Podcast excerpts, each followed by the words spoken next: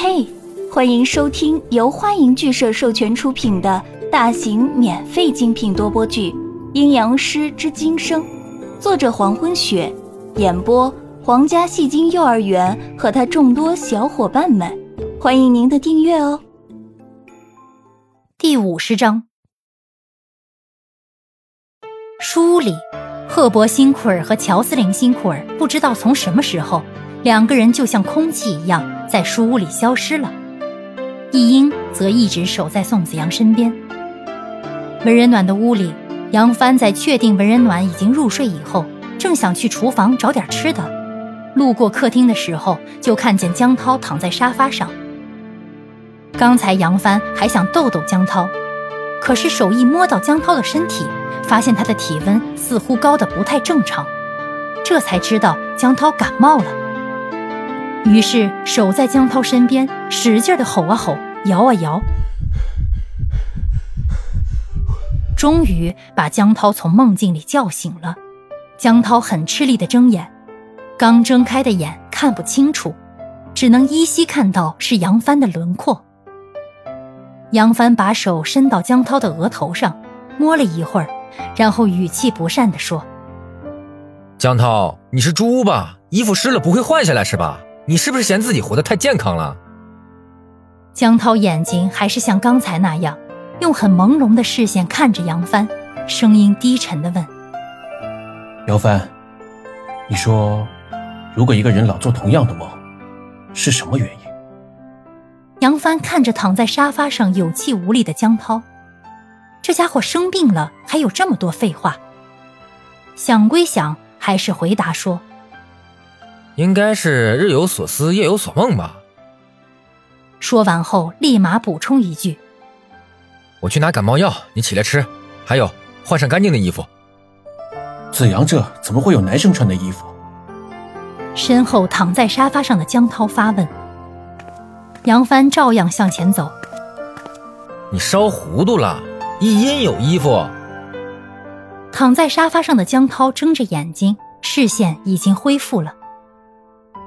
房间里的东西看得很清楚，客厅南面的墙有一扇窗户，从天而降的雨不断的打在那扇窗户上。还在下雨吗？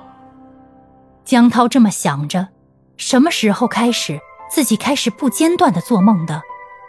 从大学考试的第一天开始，自己就一直做着这些不着边际的梦，所有的梦。似乎都与那个叫玉儿的女孩有关，这是不是说梦在预兆着些什么？还是说有人想通过这种方式来告诉自己什么事情？江涛将眼睛再次闭上，每次的做梦都好像是回到了那个地方，就好像自己在看白戏。想什么呢？快起来吃药！杨帆一手拿着水杯。一手拿着感冒药，在江涛的耳边大声吼道：“江涛，睁开眼睛，声音也变得沙哑了。好好，我马上吃药。”说着，端起水杯，把感冒药倒出来，在杨帆关照的目光下把药吃了，然后又被杨帆拖进浴室换衣服。宋子阳的卧室内，易英守在床边查看着宋子阳。担心宋子阳的身体会不会突然受伤加重。躺在床上的宋子阳脸色还是显得发白，嘴唇紧紧的抿着，气息还是很弱。易英看着宋子阳的脸，思绪飘回到刚认识宋子阳的时候。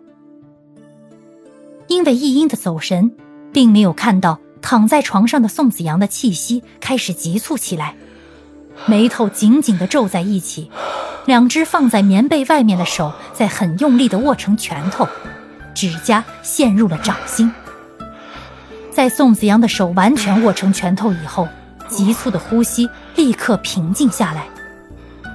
躺在床上的宋子阳眼睛立刻睁开，直直地望着头顶上的天花板。宋子阳左边的眼睛里一片平静。甚至是瞳孔里还散发着和善亲切的味道，而右眼瞳孔内是一片死寂和深邃。